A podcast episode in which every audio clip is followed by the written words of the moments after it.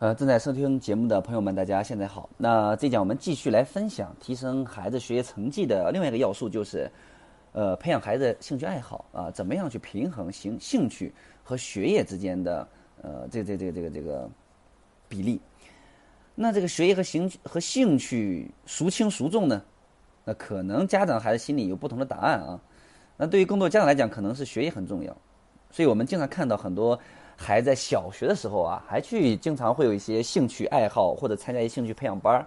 到了中学以后呢，父母很多父母就停了，就是说中学学习压力大了，作业也多，所以就把这个兴趣班停了。那这到底对与不对呢？对吧？我们都知道，中学阶段是孩子学习的一个关键时期，关系到孩子日后的升学和就业。那兴趣对孩子的发展来说也是非常重要的，它关系到孩子的性格养成。未来的职业选择，甚至是也关系到升学呀，对吧？还有以后的生活理念，还有在这么大的这个枯燥乏味的学业当中，能去得到放松、休息、娱乐啊，等等等等。所以在中学阶段，这个兴趣和学业是真的需要平衡的，而且要刻意的去培养一些孩子兴趣爱好的。呃，那那如果我这之前的音频里面我讲，我说如果孩子的学习生活太过单调、枯燥、枯燥乏味的时候，那孩子就很容易对手机产产生网络依赖，对吧？很容易对手机去成瘾啊。那呃，首先来讲个兴趣啊，其实兴趣它的分类方式还是有多样的啊。那呃，按照与这个学习相关的兴趣呢，分为两类，一一类就是跟学习、跟学习兴趣、跟学习相关的，比如说。阅读、英语，呃，这个这个，呃，这个这个这个，比如说写写写日记，对吧？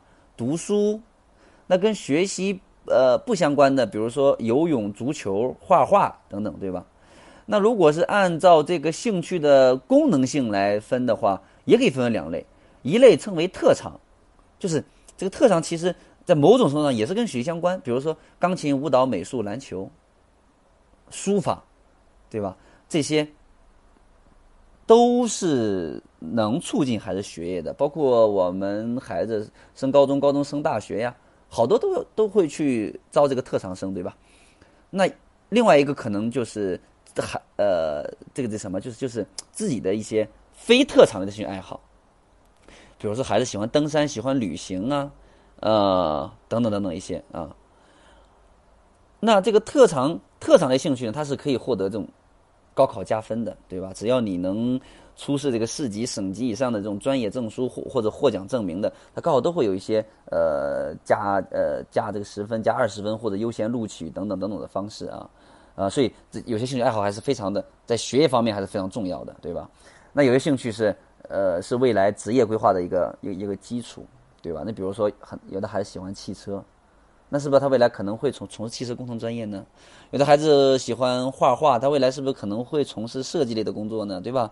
喜欢英语，是不是未来会从事这种英语教学翻译的工作呢？喜欢数学，是不是有可能会喜欢分析、统计、金融的工作呢？啊，对吧？呃，等等等等，所以他也是孩子未来职业规划的一个基础。就如果没有去培养孩子兴趣爱好，他未来。高中选科或者未来呃高考填报志愿选专业，那那那怎么办呢？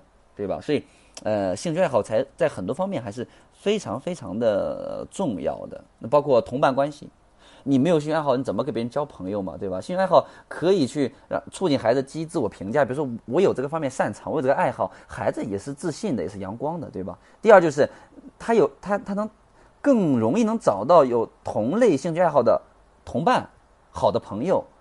那我们对比一下，你是希望孩子，比如说有一个很好的兴趣爱好，跟同样兴趣爱好的朋友去去去相处，成为好朋友呢，还是说没有什么爱好，大家都爱玩手机，就跟同样爱玩手机游戏的同伴成为好朋友呢？对吧？所以爱好还是很还是很重要的啊。你比如说，呃，我们我们古今中外的名人，我我经常在线下我的经营幸福里课程里面讲，我说古今中外的名人，发现就没有人就只只对他自己做的事儿感兴趣的，他一定有兴趣爱好。第二就是。一般来讲，大多数的名人都是有特别多的兴趣爱好。嗯，比如说这个这个鲁迅这个人，对吧？那他兴兴趣爱好，呃呃呃，在他的本职这个文学方面，他有很多兴趣爱好，呃，篆刻呀，看戏，看看看看戏呀，养鱼、种花、绘画、习武啊，对吧？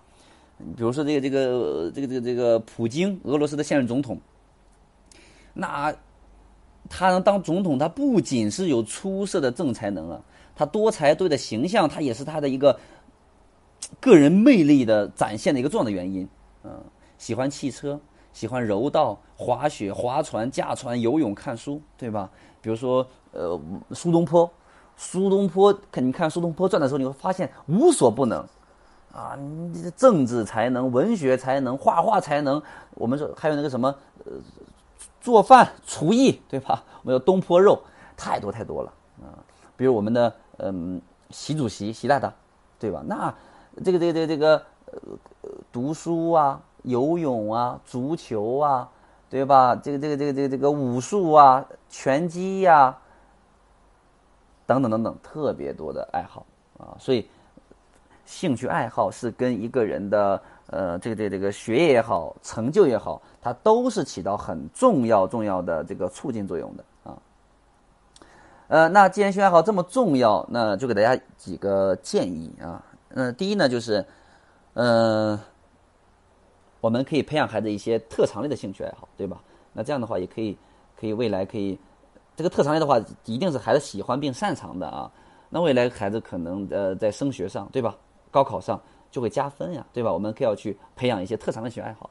呃，第二就是我们看似无用的兴趣，比如说非呃，比如说呃，孩子是喜欢用来放松的，对吧？看似无用，但是它最大用处就是就是帮助孩子放松，也要鼓励孩子去培养。你比如说孩子，他他这方面不擅长，但不擅长孩子就是喜欢，那那这个兴趣爱好就当做放松嘛，啊，它又是有意义的。不管是艺术类的还是运动类的，对吧？我们说艺术类的可以培养孩子的审美、想象、创造能力；运动类的可以运动还能改造大脑，对吧？还能让孩子身心健康。啊，所以当孩子有这样的兴趣的话，我们我们不要去去去去去去管束他，我们可以去鼓励孩子有节制的继续追求。比如说，我们定期让孩子就去玩儿没关系，对吧？定期去玩儿啊，所以呃，这是我们要对那些看似无用的兴趣。孩子虽然不擅长，但是很喜欢的，就把它当放松。当孩子有这么多的兴趣爱好的时候，他自然而然对手机的使用时间就会减少。啊，